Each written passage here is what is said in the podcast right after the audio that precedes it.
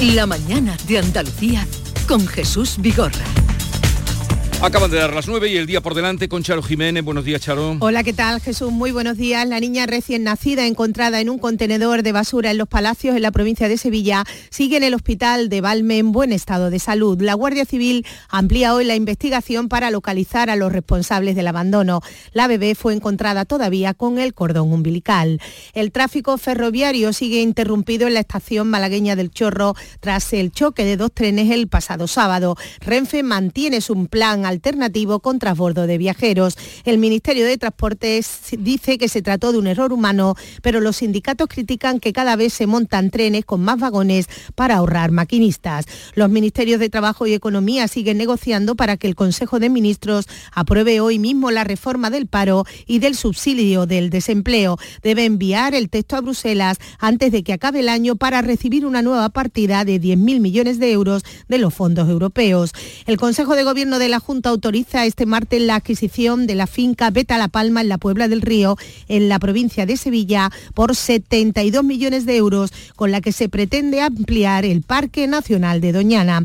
Un terremoto en China de magnitud 6,2 ha provocado al menos 120 muertos al noroeste del país. Los equipos de emergencia están buscando a supervivientes e Islandia está bajo estado de emergencia por la erupción de un volcán que ha provocado una fisura en el terreno de 3 kilómetros. La lava avanza a unos 100 metros cúbicos por segundo. Por el momento no hay daños ni ha ocasionado la interrupción del tráfico aéreo, aunque todo va a depender de la emisión de cenizas en las próximas horas.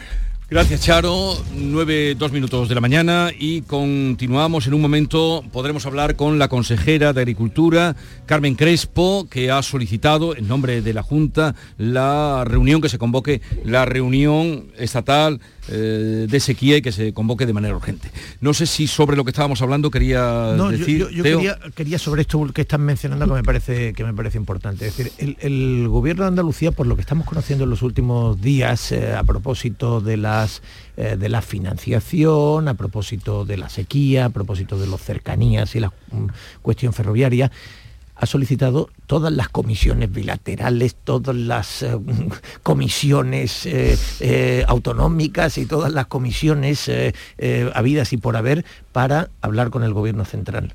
Y lo que transmiten desde la Junta es que el gobierno central ni siquiera responde. Y esto conecta con lo del teléfono. Verás tú como el pacto, Doñana, al final, que, Caraballo no lo ve de ninguna manera, no se tuteo, ni eh, si no están interceptando, porque el pacto de Doñana se ha puesto como ejemplo de posibilidad de entenderse dos instituciones. ¿Sí o no? El pacto de Doñana lo ha hecho el gobierno y lo ha hecho la Junta, porque en este caso les interesaba a los dos es decir, el, gobierno central. Vamos a ver, al final la presión de Europa, por supuesto que se claro Que sí. Es decir, cuando se decía, no, es que Europa no va a entender la ley de la Junta de Andalucía. No, la Europa, no va a entender España. Europa no va a entender que el gobierno de España haya un gobierno regional que presente una proposición no de ley que afecta al parque y que, y, claro, iban, ellos decían, es que están presentando una proposición de ley eh, terrible y dice, ¿y usted como gobierno qué hace? Es decir, ¿qué, está ofreciendo como gobierno? No le compro la proposición de ley a la Junta de Andalucía. El comisario ni nadie en Europa compraba la proposición de ley. Pero claro, le decían al gobierno de España, oiga, ¿y usted qué hace? Ante esa proposición. Venir aquí a Europa a ver si Juanma Moreno se desgasta para las próximas elecciones, hombre, no, estamos mm. hablando de Doñana. Mm. Tendrá otra, otro plan, ¿no? Bueno, pues en definitiva, ¿qué ocurrió? Que antes de la cumbre de Granada, y fue justo antes de la cumbre de Granada, por razones obvias, se dijo, el pacto está en marcha encauzado. ¿Y eso es bueno o malo? Naturalmente que es bueno. Ah, Lo que pasa es que el pacto eh, eh, contiene unos compromisos económicos que habrá que materializar, eh, que esa es la segunda parte. Un segundito que voy, como se había ¿Quiere decir algo, Javier? Perdón. Sí, sí, no, simplemente por, por, por decirte que, vamos, que como insiste en eso, es del todo improbable o imposible que un organismo que es la Unión Internacional para la Conservación de la Naturaleza, que es la mayor organización medioambiental del mundo, eh, se haya puesto de acuerdo para elaborar un informe contrario a Doñana porque lo que le interesa es que el PP y el PSOE en España vuelvan a la eh, pelea política y se olviden del pacto de Doñana. Por favor, Vigorra. Pero que, eso es del 22 no, la cuestión... Yo lo que te digo que, que da la impresión, o tengo la sensación, y comparto con vosotros, de que el pacto que se ha puesto como ejemplo de posibilidad de instituciones y que todos hemos eh, dado por bueno, eh, me da la impresión de que continuamente lo, están acosando y torpedeando. No, yo estoy más en la de lo que decía Teo, que es que eh, eh, está bien que se hable de los problemas de Doñana para no hablar de los problemas de los trenes. Bien, vamos a otro asunto que ya os he dicho que tenía cita eh, con la consejera de Agricultura, Pesca, Agua y Desarrollo Rural de la Junta de Andalucía, Carmen Crespo. Consejera, buenos días. Muy buenos días, Jesús, y al resto de tertuliano. Eh, gracias por atendernos. Usted ha pedido, mm, lo hizo ayer, la convocatoria urgente de la Mesa de la Sequía. La realidad es que nuestra comunidad, nuestra tierra, lleva 93 meses desde marzo de 2016 sufriendo la falta de lluvias. Pero esa petición que usted hace de que se reúna la Mesa Estatal de la Sequía, eh, ¿de quién depende? Bueno, en primer lugar, eh, lo que tenemos que tener en cuenta es que Andalucía tiene la media por debajo de los embalses del 20%, tenemos embalses hasta el 7%. La situación es una situación dramática, como ya el presidente de la Junta de Andalucía ha dicho, y desde luego en estos momentos lo que tenemos que buscar todos los resortes posibles para hacer que esta situación se, mitigue o por lo menos sea menos gravosa.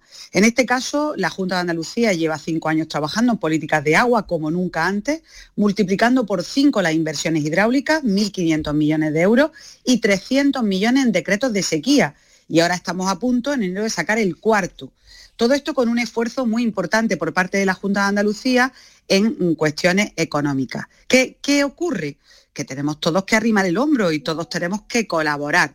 Había estado hablando hace un momento de desalación, la desalación es competencia estatal y por supuesto aquí todas las administraciones tienen que arrimar el hombro porque la situación es dramática y en estos momentos necesitamos que todo el mundo aporte lo que pueda. En este caso, la Mesa Nacional de Sequía depende del Ministerio de Agricultura hablan fundamentalmente de regadíos, que este, en este momento es un tema fundamental para nuestros agricultores, y al igual que hemos tenido reuniones con la Secretaría de Estado, o en este caso del Ministerio de Transición Ecológica, en numerosas ocasiones para ver actuaciones que tenemos que tener de urgencia.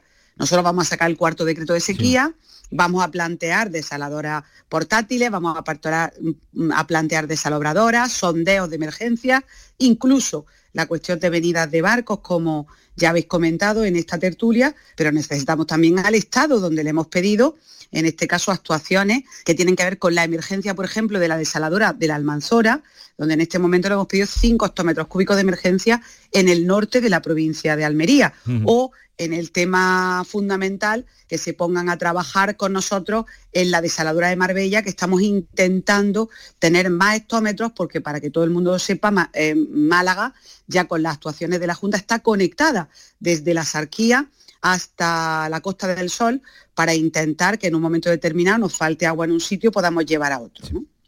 Eh, habla, habla de usted, ha aludido al cuarto decreto de la sequía que ya anunció el presidente de la Junta que sería en enero. ¿Qué medidas contemplaría ese decreto, ese nuevo decreto sobre la sequía? Bueno, fundamentalmente va en la línea de lo que hemos hecho ya, es decir, 300 millones de euros en tres decretos de sequía que los tenemos, pues el primero prácticamente al 95%, es decir, que está muy avanzado lo que vamos a hacer en este momento es plantear todas las cuestiones de emergencia que en este momento necesita el agua. Fundamentalmente, eh, los sondeos que ya había y que no son sondeos nuevos, sino que podemos en estos momentos sacar ese agua. Desalobradora para esos sondeos, porque en muchos casos, cuando hay mucha sequía, el problema es de calidad.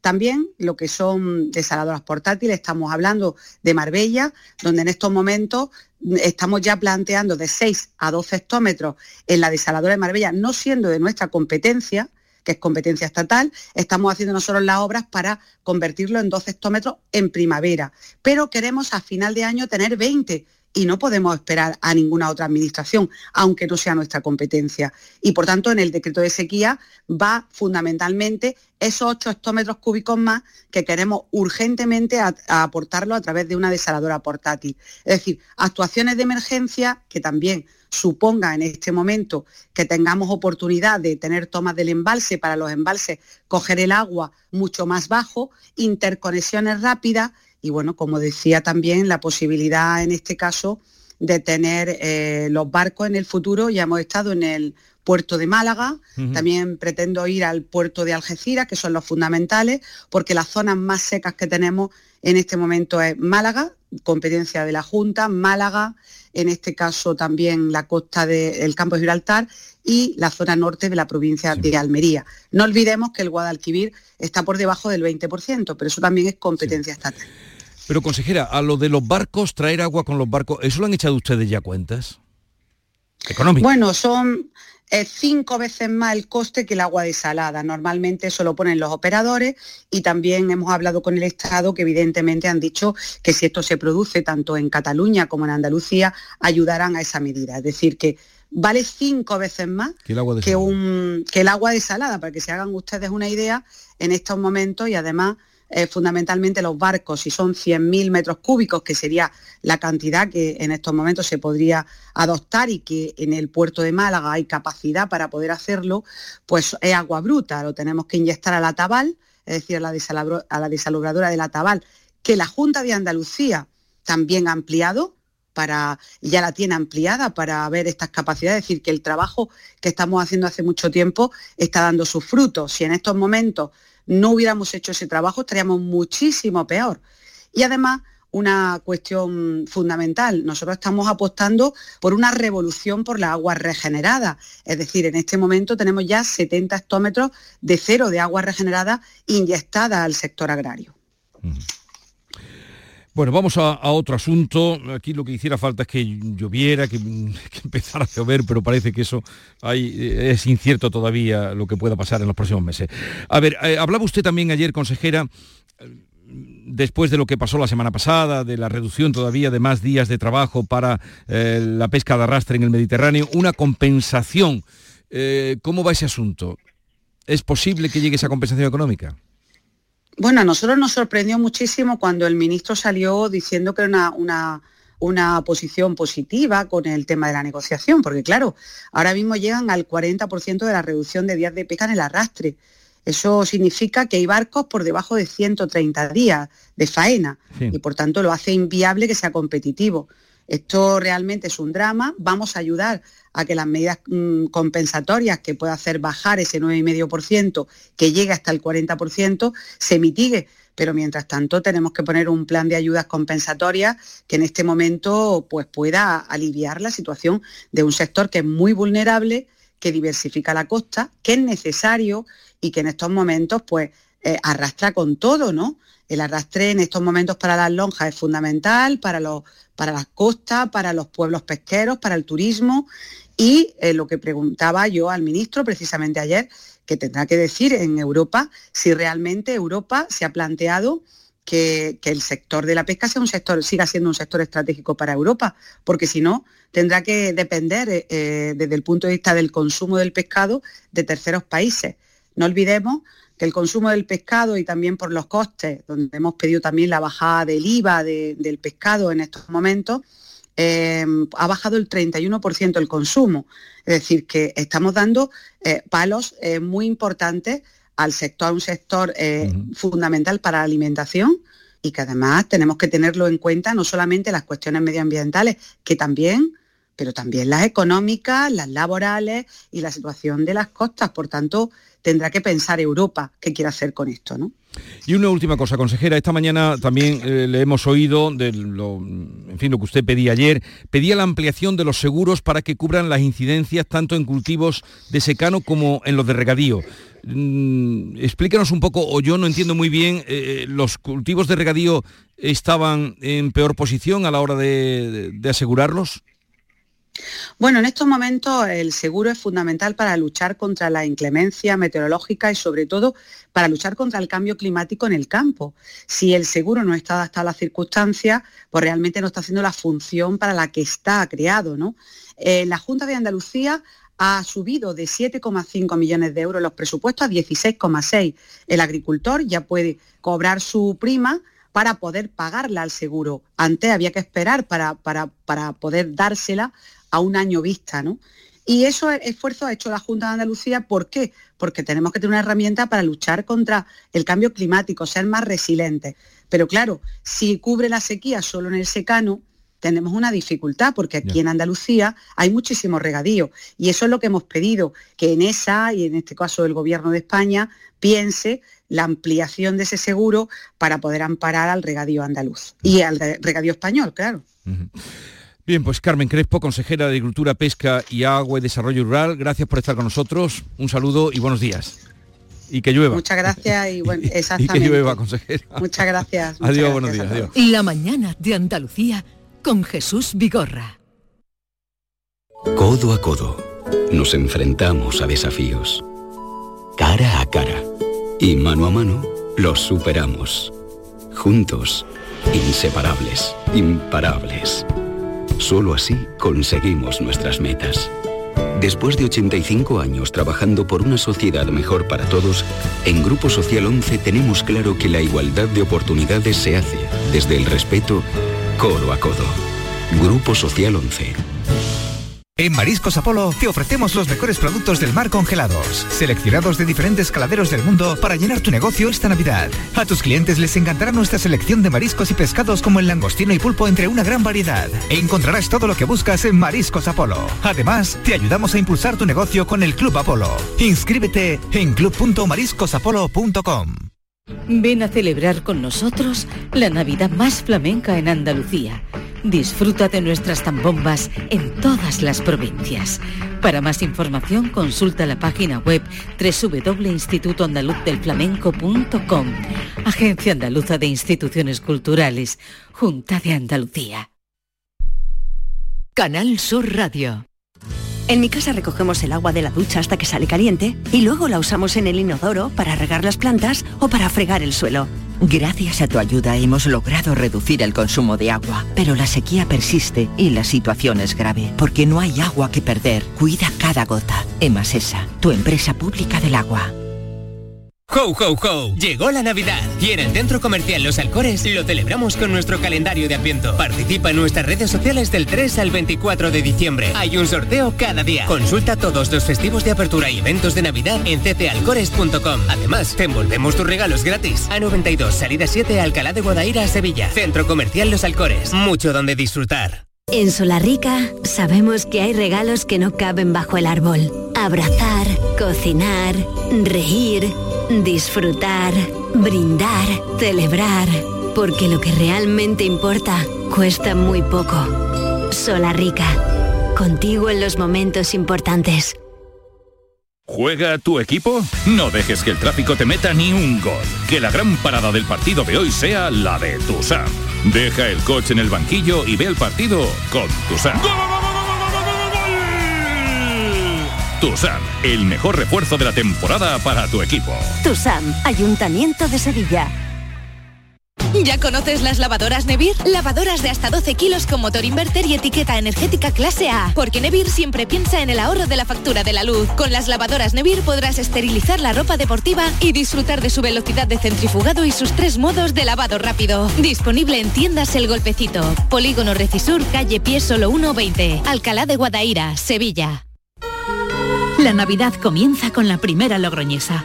El mazapán de siempre, artesano, tradicional. Mazapán de Montoro, bombón de mazapán, turrón blando o torta imperial. 70 años de historia compartiendo contigo lo mejor de la Navidad. Mazapanes de Montoro, la logroñesa. La Navidad en tu mesa. Lo tiene el guiri y el granjero, la influencer y el abuelo, el que cocina el capón y el que compra el cotillón. Es un extra de ilusión. ¿Y tú? ¿Tienes ya tu cupón del extra de Navidad de la 11? No te quedes sin él. El 1 de enero, cupón extra de Navidad de la 11, con 80 premios de 400.000 euros. todos tenemos un extra de ilusión. A todos los que jugáis a la 11, bien jugado. Juega responsablemente y solo si eres mayor de edad.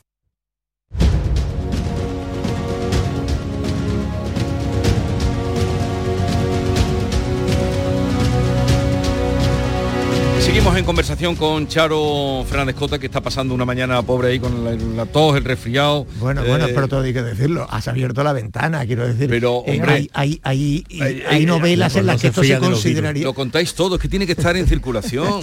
Ya sabes que hay novelas. Está oyendo toser y dirá, vamos a abrir para que se vayan aquí la- las Hay, mías. hay novelas en las que se ve a una persona como Charo Fernández Cota aquí en- enferma, pasándolo mal, y llega uno y le abre la ventana a cuatro grados. Lo tenéis que contar todo, el- sois unos bocazas. Charo, este es el resfriado que cogimos en, Efe- en el, el día de, ca- del día de, ca- de, de Cajasol. Como para sacar otro día a Caraballo de Alcalá. Como para No, sacar no, otro no, día a Caraballo no. de Alcalá. No, no, no. Tú no. también, ¿no, Javier? A ver. Yo- no. Sí, yo, yo ya estaba resfriado por, por aquel entonces, pero que eh, lo suyo hubiera sido una mesita de camilla allí, que, que algo más confortable, no, no en medio de un pasillo. La- que- la- que- la próxima- no, pero es que cuando salimos del estudio es para hacer la radio en la calle, para notar, aquí estamos muy cómodos, pero en la calle, para notar el frío de la calle. Claro, la dureza del madrugón y de, la... La vida, para La el- vida. Eso es. En fin, a ver, un asunto que hoy, eh, con, como decía aquello, eh, con lluvia o sin lluvia, eh, el caso es que eh, hoy eh, muchos periódicos lo pueden escuchar, eh, Andalucía sigue siendo la región con menor PIB per cápita. Bueno, entraría Melilla, que es la que nos va detrás, pero la región con menor eh, renta per cápita. ¿Por qué pasa esto? ¿Porque somos muchos? ¿Porque somos muy grandes? ¿Por Pues qué pasa fíjate, fíjate que, que has dicho una cosa que es una clave, que es con lluvia o sin lluvia. Eh, la sequía es una de, la- de las razones por- del, man- del menor crecimiento, sin duda. ¿eh? Ten en cuenta que la agricultura, yo no sé, digo el dato de memoria, pero supone en torno al 12, el 13% del PIB andaluz. Si la agricultura tiene problemas, ¿eh? y vamos a ver que la sequía no termine afectando también al turismo, pues el PIB crece menos.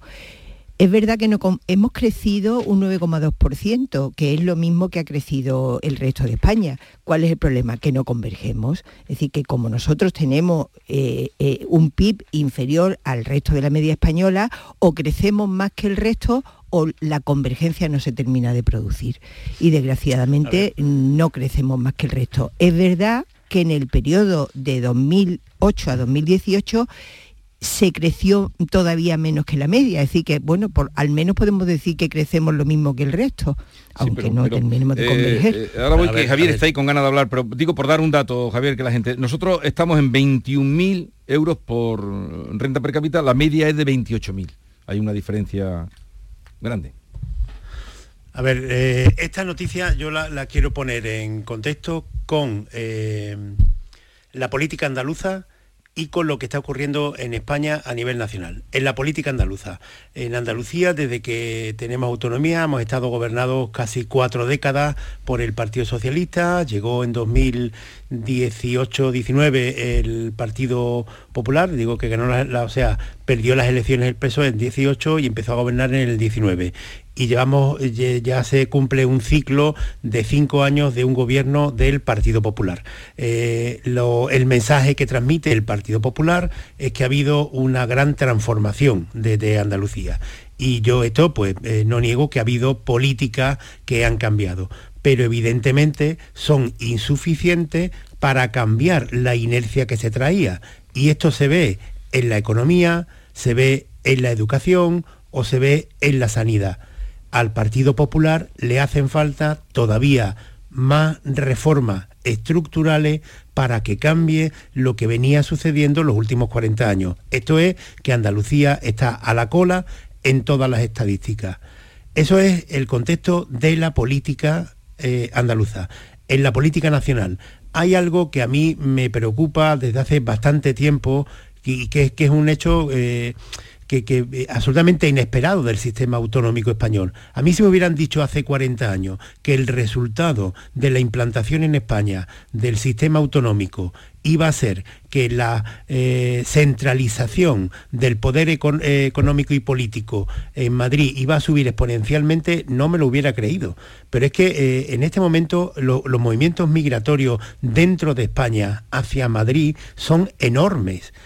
uno de los grandes problemas de, la España vacía, que también afecta a muchos municipios de Andalucía, es que hay muchos jóvenes que para encontrar un buen trabajo o oportunidad de trabajo se tienen que ir a vivir a Madrid. Yo conozco a muchos y esto está pasando en toda España. esta última estadística de, renta per cápita en España que se ha publicado, lo relevante no es, que no, es solo que Andalucía eh, siga a la cola, sino que, eh, la que se sigue distanciando con muchísima diferencia es eh, la Comunidad de Madrid. Con respecto a estos mismos titulares que vemos en Andalucía, en Cataluña se han publicado eh, ayer o antes de ayer diciendo que Madrid vuelve a ganar a ganarle distancia a la comunidad eh, catalana. O sea, hay un, movimiento centrípeto aquí hacia, hacia Madrid que es muy preocupante. Y dentro de Andalucía, desde luego, hace falta más reformas estructurales para cambiar una inercia de cuatro décadas.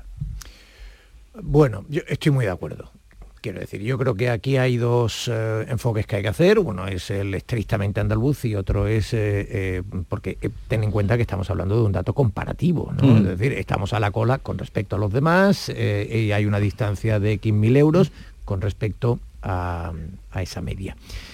En efecto, como dice Javier, yo creo que hay un plano que no se puede perder de vista y es lo que está ocurriendo en España.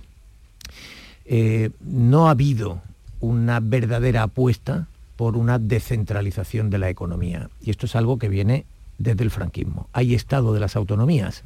Eh, en el franquismo ya se mm, polarizó mucho hacia Cataluña y País Vasco y eso ha seguido ocurriendo por diferentes razones y las negociaciones, el ventajismo político que otorga la eh, presencia parlamentaria al nacionalismo catalán y el nacionalismo vasco ha reforzado esto, ¿no? Es decir, las comunidades ricas son cada vez más ricas y eh, no se recorta la distancia.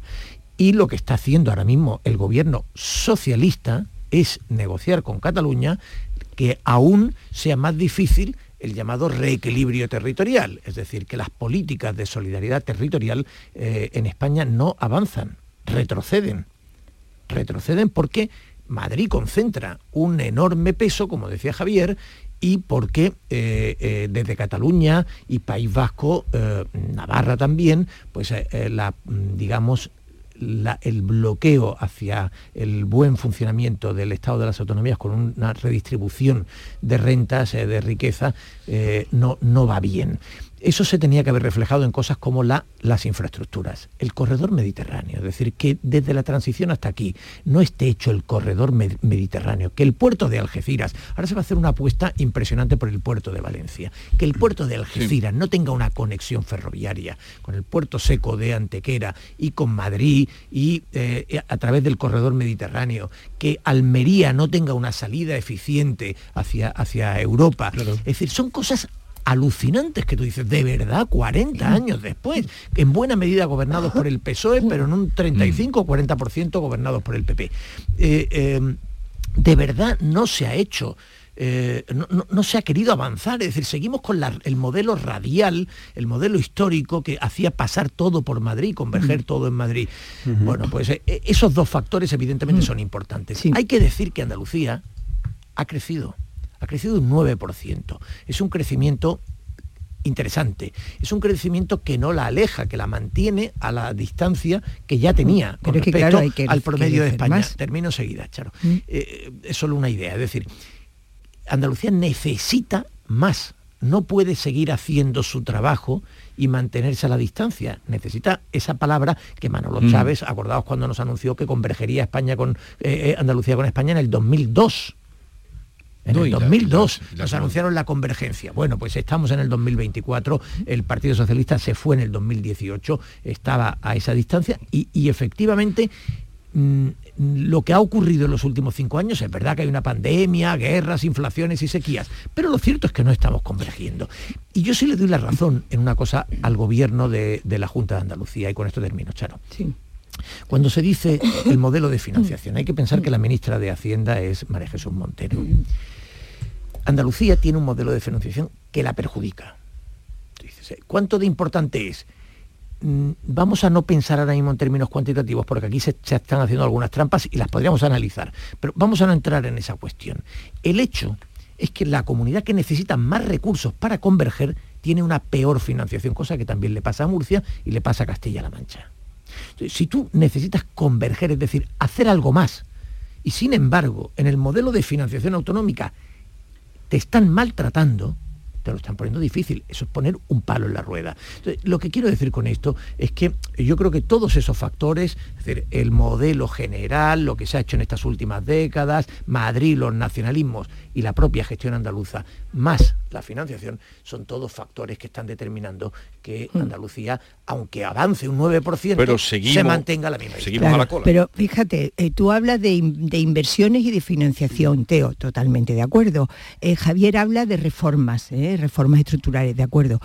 Pero también hay algo que a mí me parece importante y es políticas de empleo y e, entre esas reformas, reformas del mercado de trabajo. Si os dais cuenta, esta encuesta del INE de la que estamos hablando habla del desfase entre eh, el, número de desempleados y las vacantes. Es decir, esta encuesta del INE dice que en Andalucía hay 719.000 desempleados y sin embargo hay 22.425 plazas vacantes, pero no solo en, la hostelería, en la construcción, eh, conductores de autobús, eh, recolectores de fruta, también faltan informáticos y falta personal sanitario. Entonces, aquí hay unos desajustes en el mercado de trabajo, yo creo que producidos por las políticas de empleo, por el mal funcionamiento del, servicio de empleo y por la necesidad de acometer reformas que propicien la creación de empleo. por ejemplo, decía la consejera de empleo el otro día, vamos a permitir que alguien que encuentra un trabajo por cuenta ajena pueda seguir cobrando algún tipo de prestación,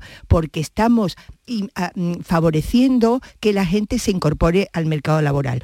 Un desempleado después de un año tiene un 47% menos de posibilidades de acceder a un empleo y después de dos años un 11% más todavía. Entonces, vamos a porque es que además para crecer hay que crear empleo. Sin empleo y sin trabajo no se crece. Entonces, vamos a hacer políticos que favorezcan eso, ¿no, Javier? Sí, sí, que, las haga la Junta de Andalucía, quiero decir. no, no, no, y el, y no, no, y, el Ministerio de Trabajo. y el Ministerio de Trabajo.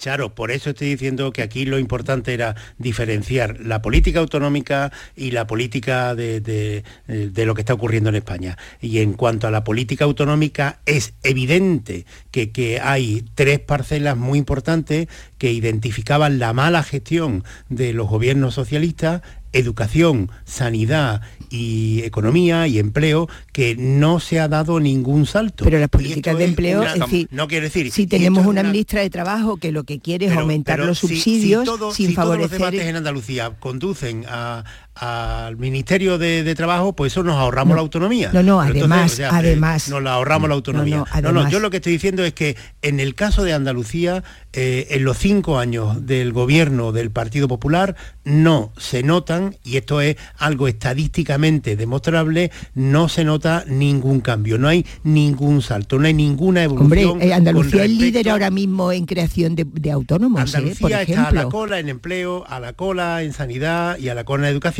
y, hay algunos de estos aspectos como el de la sanidad y tal, que el propio presidente de la Junta de Andalucía ha reconocido que es así. Hoy publica ABC que en Sevilla ya no hay eh, posibilidad de pedir o solicitar una cita con un médico hasta mediados de enero. Y esto es así, esto es un problema que tienen. Tienen que hacerse reformas estructurales, ha salido la, semana pasada salió el informe PISA. Tienen que hacerse reformas estructurales de más calado en los tres sectores, sí. Estos datos suponen que, que, que ya tiene que generar una desconfianza el gobierno del PP. Desde mi punto de vista, no. Eh, pero, pero desde luego, eh, por, por donde va, por lo que ha hecho todavía, no se cambia la, inercia que se traía. Y es una constatación que el gobierno de la nación tiene culpa, que, que, en España hay un movimiento de, de, de, centrípeteo hacia Madrid, pues sí, todo eso lo hemos analizado, pero internamente desde mi punto de vista, hacen falta, falta reformas estructurales que todavía no se han dado en esos tres grandes campos. Bien, lo vamos a dejar aquí, seguiría con el tema, eh, pero y con vosotros, que es una agradable compañía, pero mm, tenemos que ir a otro asunto. Quería hablar de lo del Papa, pues simplemente, bueno, que acepta las bendiciones a las parejas homosexuales y a las eh, eh, a los casados, divorciados, que puedan volver a contraer te matrimonio. Diré algo, te diré Brevemente. algo. Yo creo que es una noticia que tiene mucha importancia. Es revolucionaria. Eh, claro, porque mm, la- hay, hay Dice veces, Javier que no. hay veces que la gente espera, hay veces que la gente espera que, que Corea del Norte mañana sea Dinamarca. Pues eso no va, no va a ocurrir. Es decir, los cambios no son inmediatos. Tú puedes pasar, evidentemente puedes pasar de una dictadura a una democracia. Nosotros sabemos que eso, en el mejor de los casos, y el caso de España Sí. se estudia en todo el mundo, en el mejor de los casos lleva unos años y necesita unas reformas, unos... Sí, Bien, el- el- el- no iba a ocurrir que eh, el Vaticano, donde hay unas resistencias extraordinarias, donde hay eh, unos contrapesos a lo que al, al Papa, a este Papa, eh, evidentemente muy importantes, no iba a ocurrir que el Vaticano se levantara una mañana y dijera el matrimonio homosexual entra con todas las de la ley, el 100%, o igual y Sí. no. El Papa empezó por decir que eh, la Iglesia no podía condenar la No homosexualidad. podía perseguir, sí. Hemos- Síntesis, Leo, Si- Teo. Siguiente paso, siguiente paso, se pueden bendecir las parejas. Y eso significa que llegará el matrimonio homosexual a ser matrimonio. Pero estos cambios tienen que ser Pero, progresivos. pero son desde luego. Eh, y Charo, un comentario ya tú, no abro más, no. sobre eh, a cinco días de la Nochebuena, eh, este triste cuento de Navidad que puede, que pudiera tener final feliz el, el bebé, la Sí, niña. no, contra- es que yo que te, te había pedido hablar, decir algo de esto porque verdaderamente a mí me ha impactado una barbaridad, ¿no? Es decir, en qué estado de ánimo tiene que estar una madre para dar a luz a un hijo y dejarlo como si fuera mm, pe- peor que un animal, se trata mejor a un animal en una bolsa Dentro de de una plástico, bolsa de basura. eh, de una bolsa de basura dentro de un contenedor que la señora que lo encontró, las señoras que lo encontraron, dicen que maullaba como un gatito y que ya cuando lo sacaron, entonces a mí me parece espeluznante, me pregunto en qué estado tenía que estar esa mujer que dio a luz y bueno, pues eh, feliz vida a este bebé que parece que se encuentra en buen seguro estado. que encontrará ¿no? familia. Bueno, ya la- una de las señoras que lo encontró ha manifestado su deseo de adoptarlo. Adoptarla, es una niña. Eh, sí, es una, es una niña. Eh, pues aquí vamos a terminar. Eh, Javier, Caraballo. Muy buenos días. Que no, no, espérate, que tengas un feliz día del paseo. Hoy es el día del paseo. El Así día que sal de tu casita un poquito, anda, muévete un Voy poquito. todos los días a trabajar. Muévete un poquito. Sí, voy todos los días a trabajar, muévete un poquito. A trabajar a Madrid. Charo Fernández Jota, Javier y Teo, un placer como Un siempre. abrazo. Adiós, Muy adiós. Buenos días.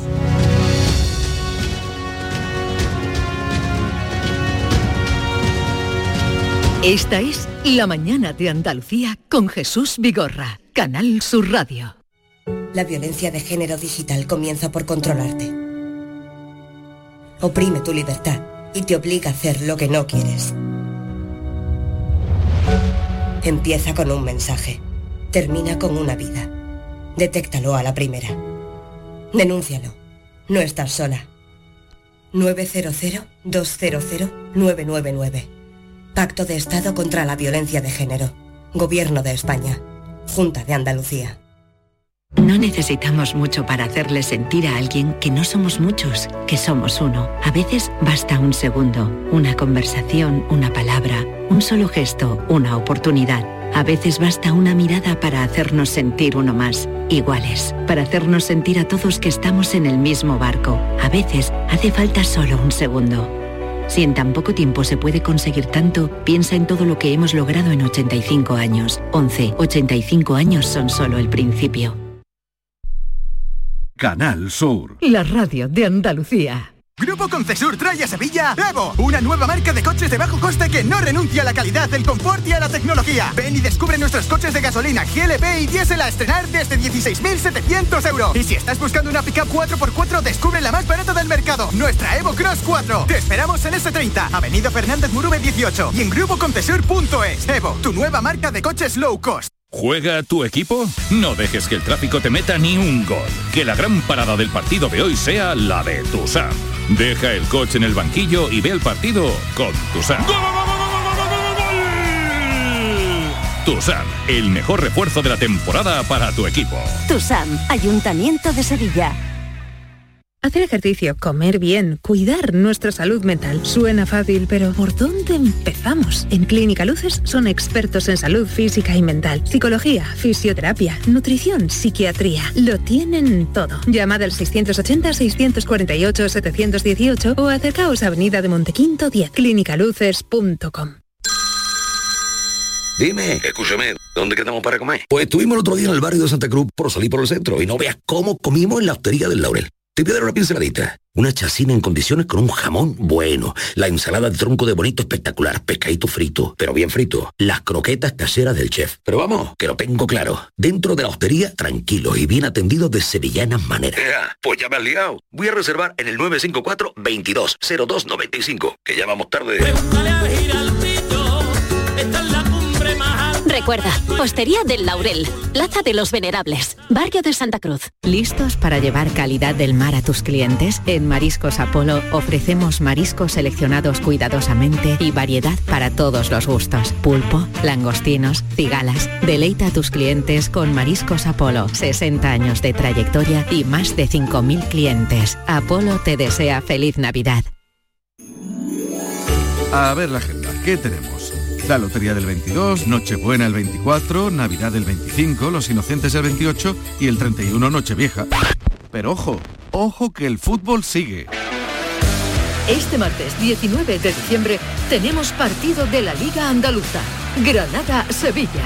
Síguenos desde las 9 de la noche en la gran jugada de Canal Sur Radio y Radio Andalucía Información con Jesús Márquez. Contigo somos más deporte. Contigo somos más Andalucía. Esta es La mañana de Andalucía con Jesús Vigorra, Canal Sur Radio.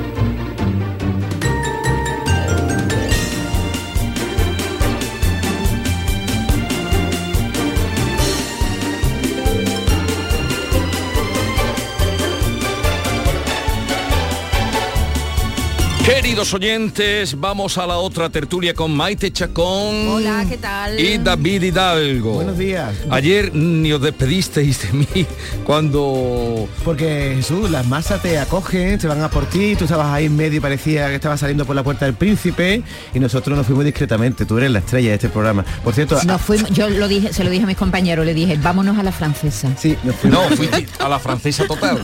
No, menos Esther, que fue la única que me dijo adiós. Te digo una cosa, Jesús, a mí me dio un poquito de pena el frío que tú estás... Nosotros llegamos a las 8 y 20. Cuando tú estabas ya a las 8 de la mañana con ese relente que estaba cayendo en Málaga. Pero tenía mi pedazo de gorra que me protegía de todo. Yo te toqué la frente y era un témpano. Y después, como yo llevaba térmica, chaquetón, jersey, como empezamos a verme por todos lados, pasé conexiones, rompí a sudar y creo que estoy un poquito ronco hoy de, del frío que cogí. Lo que yo no sé es cómo nos hemos cogido un pasmo, te lo digo, sobre todo tú. No, Pero bueno, es que el frío, luego ya salió el sol y ya el, día cambió. Bien, me alegro mucho de veros. Igualmente. Eh, vamos con los asuntos. Antonio Banderas apadrina una nueva escuela de artes escénicas en Málaga. Sí, sí, sí, sí, ¿verdad? Hay que hacer esta pausa valorativa para que mi amigo Javier Reyes se luzca poniendo la música. Va a estar ubicado sobre una antigua fábrica metalúrgica de Málaga y nace como... Ah, que sale fuera de- del Soho. Sí, sí, sí, sale fuera del Soho. Se va a llamar el proyecto Solgen Andalucía y va a tener cabida para la formación de profesionales en el ámbito de las artes escénicas. Si lo apuntó ya Chico, su Claro, hermano, cuando sí, estuvo con sí, sí, nosotros. pero ya tenemos más detalles porque ayer explicó, bueno, que, mira, a finales de mes de enero eh, puede que eh, las instalaciones se están preparando y se van a poner en marcha a finales del mes de enero. Y en marzo seguramente se van a poder impartir los primeros cursos de máster, ¿eh? Jesús, máster para Sí. profesionales, que van a ser cuatro. Diseño de sonido, iluminación, regiduría y dirección técnica de teatro. Y después ya en septiembre o octubre del año Sí. que viene van a empezar las clases regulares de música, danza, teatro tradicional, musical, experimentación también con las nuevas tecnologías, el teatro de inmersión, en fin, eh, mm, toda la formación muy completa para, eh, sobre todo para el teatro, porque él dice que hay, es verdad que hay muchos profesionales, pero que a lo mejor falta formación y entonces Pero, pues, pero eso, va- eso es muy importante porque se va a convertir Málaga eh, en un centro, bueno, una ciudad donde eh, la formación artística Bueno, ya e lo es, porque su, sí, pero ahora más. su, su- Pero ahora más. su escuela superior de arte dramático es muy importante, sí. de ahí salen muy buenos Sí, pero, actores. pero digo que por eso que ahora aún más. Bueno, Bien. eso será eh, el año que viene. Es un proyecto que ya está en marcha, pero que se pondrá ya del todo, será una realidad en 2024. Raúl Alejandro, Muy pocos días. Raúl Alejandro llama tímida a la cantante Baquial y su respuesta arrasa en redes. Ya sabes quién es Raúl Alejandro, el ex No, yo no sé quién es Raúl No, Alejandro, no sé quién es Baquial, no voy a ¿verdad que decir. llevamos aquí dos años hablando del novio de Rosalía, ¿no te acuerdas las canciones que sacó Rosalía, que hablaba de un capullo? Sí. ¿Te acuerdas? Un, un tulipán. Un tulipán, que era el, de- el tulipán de Raúl Alejandro. Bueno, pues Raúl Alejandro ahora está soltero y el otro día en San Juan de Puerto Rico pues estaba haciendo un concierto con una española catalana que se llama Bad Gial, llegando en un momento dado a, a cantar juntos y él la rodea con los brazos para hacer un poquito de así un perreíto, no sé qué, y ella lo separa y le marca la distancia. Al acabar la canción, Raúl Alejandro dijo ante los micros que ella quería, él quería perrear, pero que ella estaba como tímida, yo no sé. Y ante estas palabras la catalana le dijo, "Mm, no, no, no. A mí, eh, no, es que él dijo, a mí que no me involucren, hay muchas nenas guapas por aquí, dijo ella. Y dice el ¿involucren de qué? Si yo estoy soltero, mami, y tú, o como diciéndole a ella, ¿qué pasa? ¿Por qué no quieres perrear conmigo? Y dice ella, yo voy a hacer lo que me toca, que es cantar. Yo voy a cantar y os voy a dejar con el Raúl que siga su fiesta. Entonces, este eh, diálogo que se ha visto en redes, pues... Lo, lo has explicado mal. Un poco raro, ¿eh, David? Sí, Yo no me he enterado de nada. Vamos a ver, lo Me digo he otra enterado vez. de nada. Pero lo primero, ¿el perreo qué es? El perreo es un roce ahí, el culito. el- Rozarse, el- vale, ¿eh? sigue. Ella no quiso, entonces ella empieza No a quiso rozarse. ¿Y qué? Y no entonces él rozarse. se incomodó. Vale, y él dijo que él- ella había estado tímida, no sé qué le había pasado a ella. Y entonces, en, eh, ella dice, a mí que no me involucre. David, por Dios. Yo estoy, oye, estoy contando Con bien. cosas de, perreo y eso Vale, nosotros no tenemos no, que entrar ahí. ¿eh? Y entonces, Que- no, no, que pero él me dice que interesa. era tímida, que por qué no quería ¿Y- bailar con ¿Y él? ella que ha contestado? Ella ha dicho ¿Qué es la noticia? que ella viene a cantar y no a perrear con nadie. ¿Y él que, qué ha que se dicho? busque a otra y que él es sortero y que él mm, baila con quien quiera. Digo, perdona. O sea, que le dio un corte. le dio un corte. Ese ya te empieza por Le ahí. un corte. Que el otro quería... Una cobra, no se llama eso cobra ahora. Una cobra. Hay gente que dice que debería buscar terapia para respetar más a las mujeres. Le han dado caña, ¿eh? A Raúl Alejandro, porque es un gesto muy machista. Si tú quieres bailar con una chica y ella no quiere, Pues te quedas... lo que pasa está. es que esto se supone que está pactado por los Pero cantantes. eso, Si ¿dónde, tú- ¿dónde pasó eso? en ¿En, un escenario? en un concierto en San Juan de Ah, Puerto Rico. Delante de todo el mundo. Delante de todo el mundo. Entonces, Pero me parece muy bien que la otra le diga, oye, Mira, pues... hasta aquí hemos llegado. Él Yo contigo, acostumbrado ¿no? a perrear con todas las que salen como un Mm. pacto, ¿no? Y venga, aquí cuanto más perreo, más se salta la gente. Y ella pues no quiso, quiso marcar Claro. distancia. Estás un poquito espeso hoy, ¿no? Sí. ¿Por qué? Échame si quieres. ¿eh? Yo No, ¿cómo te voy a echar yo de aquí? Me pegarían. No sé, me voy para casa que estoy cansado. Vaya la paliza que nos dimos ayer. Por cierto, Échame si quieres. es maravilloso ir a Málaga, ¿eh? Málaga es una ciudad tan bonita. Lo que pasa es que, claro, estuvimos dos horas y media para allá, dos horas y media para acá. Yo llegué a casa, me tumbé en el sofá y Maite dice que también. ¿no? También, sí. Agotado el número de la lotería que compró Georgina en Carbonera. Sí. Hay que ver la gente cómo es con lo de los números de lotería, ¿verdad? Luz te ilumina. Mil campanas suenan ya. ¿Qué pasó? Ya lo contamos esto en septiembre, ¿os acordáis, no? Georgina Entonces, ¿por qué me lo traes ahora? Espera, que hay De novedades. verdad, de verdad, dice, Chica, vienen ya. con una noticia, dice, ya te lo conté en septiembre, No, pero te conté en septiembre. ¿tú vienes hoy? ¿Qué Sí, te pasa hoy? que no he desayunado. Venga, pues desayuna y tranquilízate que nosotros Vamos a ver, son de paz. Ya contamos en septiembre que Georgina estuvo en Almería y compró un décimo de lotería.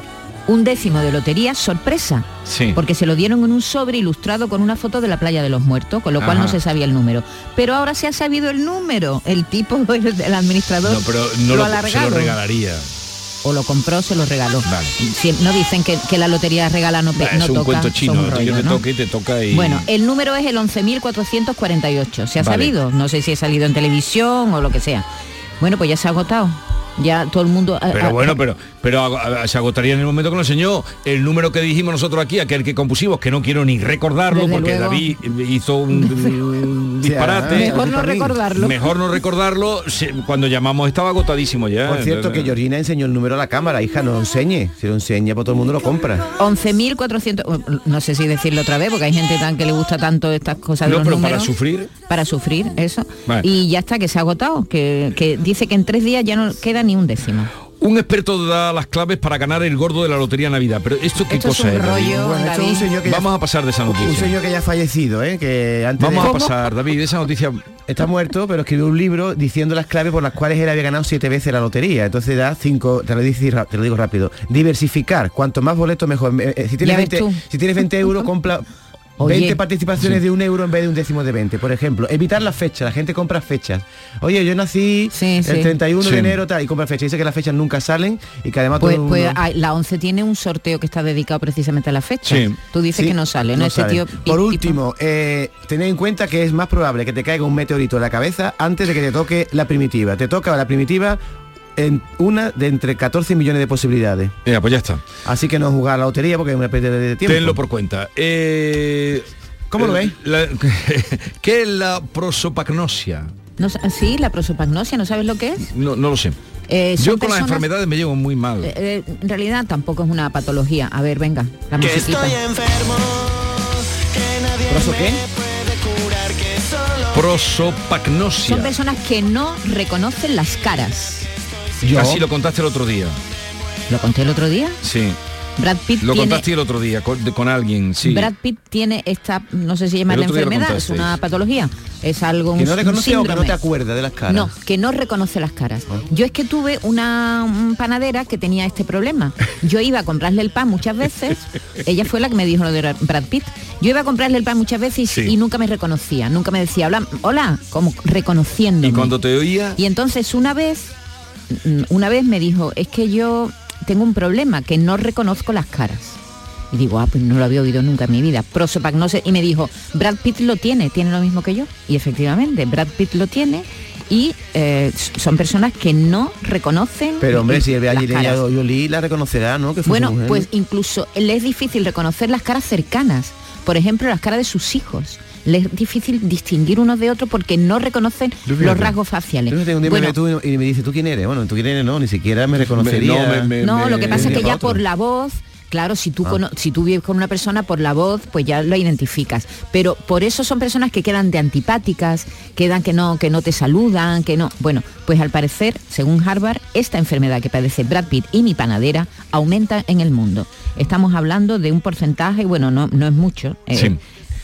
Vale, Vigorra, hoy te traigo una cosa, por A ver, favor, este dame- libro que trae dame aquí, tiempo, que es favor. un dietario de los que antiguamente se compraban. no es un dietario, esto es un diario. Por favor, le pido a los oyentes que ¿Cómo- pongan un poco de atención. Vamos a ver, pero ¿cómo- ¿qué diferencia hay entre un dietario y un diario? Porque en un dietario se escribe en dieta y un diario se escribe las no, sensaciones señor. del día. Dietario es también un libro que es un diario. Ahora te lo, te lo Bueno, voy a- lo importante no ya es que ir no un me crees a mí, te lo voy a dar lo que dice el diccionario. Lo importante es que quiero hacer un llamamiento a los oyentes porque no, he un comprado dietario, un en una mercado de antigüedades un diario de un chico que en el año 58 debía tener 16 años, es decir, que nació sobre el 44 o Mira, 43. escúchame, espérate un momento. Dietario. ¿Qué ponéis? Lee que ponéis dietario. A ver, que no veo la, si la gafa. No, lee la segunda. Libro en que se anotan los ingresos y gastos diarios de una persona. Segunda sección. Segunda sección. Diario, agenda, memorándum, memorando. No, no, el segundo, el Sí, segundo. ag- agenda No, diario. ven ah, acá. más para abajo. Libro en que los No, cronistas no, de Aragón- segunda sección. Diario Tendrá poca vergüenza, diario personal. ¿Será posible?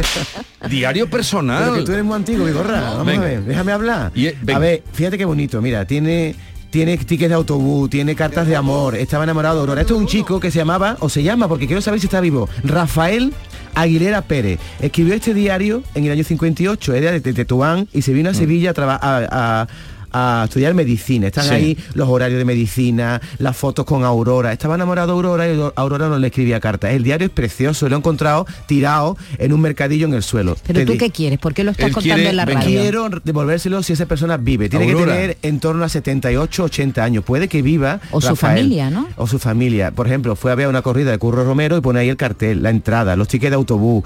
Y sobre todo estaba enamorado de Aurora, con la que tiene fotos. Dice, proceso lento, nacido de una verdadera amistad, se remonta Estaba a esta fecha. Estaba Aurora, de- pone Aurora, sí, Aurora, bueno, Aurora no le escribía Tiene una letra, tiene una letra bonita, ¿eh? Pero vamos, con 17 años, pues el chiquillo estaba enamorado. Hace dibujos. Hace dibujos, es una cosa preciosa. Y, y yo quiero devolvérselo a esa Aurora. Aurora, pero ah, que escribe, eh, escribe Aurora, Sí, Aurora. Aurora, Aurora, Aurora, porque no le escribía Aurora, por favor, si pudiéramos dar la marcha atrás en el tiempo, Aurora, escríbele más cartas a este chiquillo que no Día recibía 14 cartas. miércoles, Facultad de Medicina, jóvenes cordobeses. Qué bonito, ¿verdad? Clase Clase de anatomía. Anatomía. sí.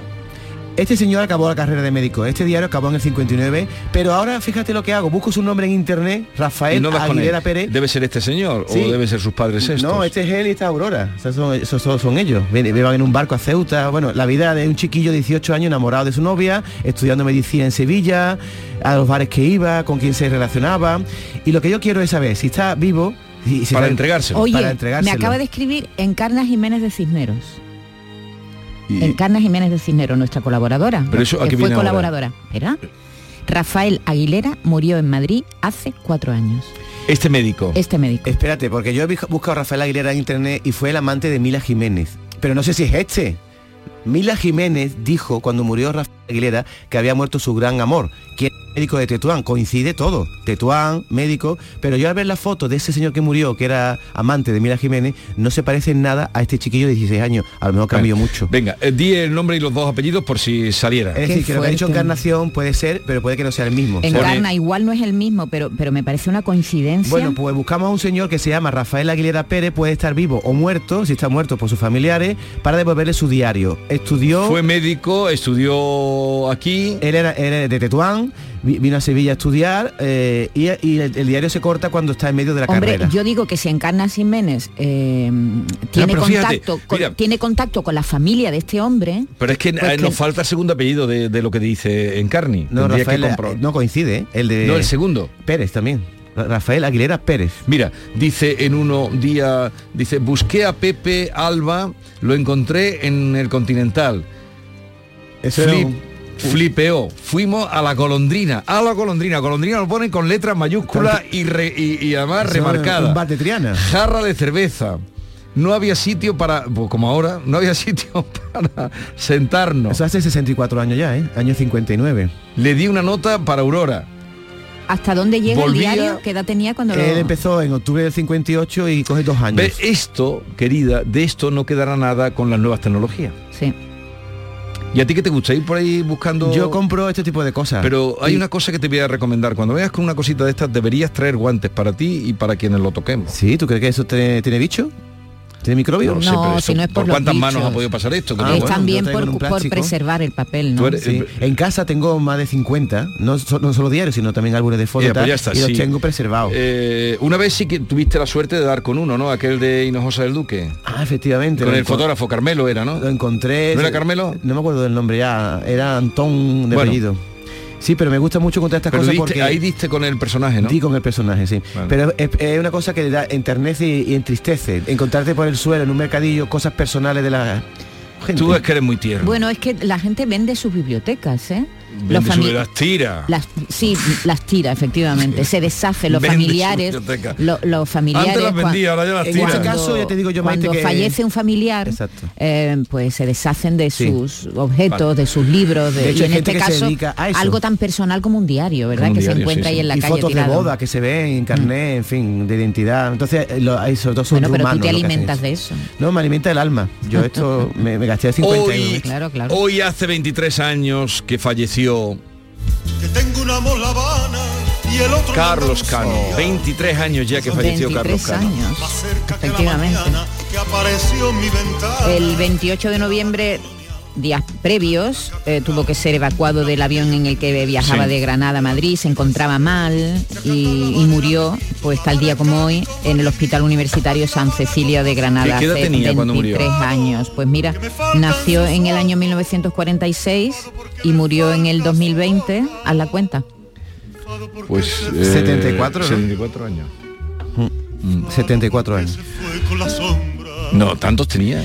No puede A ver, ser. nació en el Tú, ha- 46. ha- ha hecho una cuenta. Del 46 al 2000 van 54 y más No. 20, ¿no? No, en el 2020 no, 2020 en el 2000. 2002, En el ¿no? 2000. que Eso, tener, en el eh, 2000, en el 2000 74, murió. si- 74. Si murió en el 2000, 54. 54. Que ha dicho 2020. Si yo digo, tan mayor no era. mayor no ver, era. si dejamos la calculadora murió ya y un 2000. poquito con la cabeza, con la tiza. Hoy, luego, 20. bueno, hoy inmediatamente 2000. viene Francisco Arevalo, que hoy viene con una sorpresa que va a alegrar a todos los corazones de los oyentes. No se lo pierdan. y en la sombra del río un disparo sonó y de aquel sufrimiento nació el lamento de esta canción. Ay, María la portuguesa desde Ayamonte hasta Faro se oye este fado por las tabernas, donde bebe viño amargo, porque canta con tristeza, porque esos ojos cerrados, por un amor desgraciado, por eso canta, por eso pena. La mañana de Andalucía con Jesús Vigorra. Canal Sur Radio. Para ahorrar agua, en casa tenemos dispositivos ahorradores en los grifos y las cisternas. Y la verdad es que se nota. Gracias a tu ayuda hemos logrado reducir el consumo de agua, pero la sequía persiste y la situación es grave, porque no hay agua que perder. Cuida cada gota. Emasesa, tu empresa pública del agua. Es tiempo de tradiciones, de compartir tiempo con la familia y recuperar la ilusión de cuando éramos niños. Queremos que descubras que el origen es azul. Música, cuentos, magia y mucho más en esta Navidad bajo el mar. Consulta en acuariosevilla.es nuestras actividades y no te quedes sin tu entrada. Este 2023 celebra la magia de la Navidad en Tomares. Más de 100 actividades te están esperando. Música, teatro, títeres, pasacalles, talleres infantiles, mercadillo navideño, un encantador carrusel vintage y el espectacular Belén del maestro Silvio Torilo. Del 2 de diciembre al 6 de enero comparte la alegría navideña con nosotros. Ayuntamiento de Tomares. Tomares como a ti te gusta. ¿Juega tu equipo? No dejes que el tráfico te meta ni un gol. Que la gran parada del partido de hoy sea la de Tusam. Deja el coche en el banquillo y ve el partido con Tusam. Tusam, el mejor refuerzo de la temporada para tu equipo. Tusam, Ayuntamiento de Sevilla.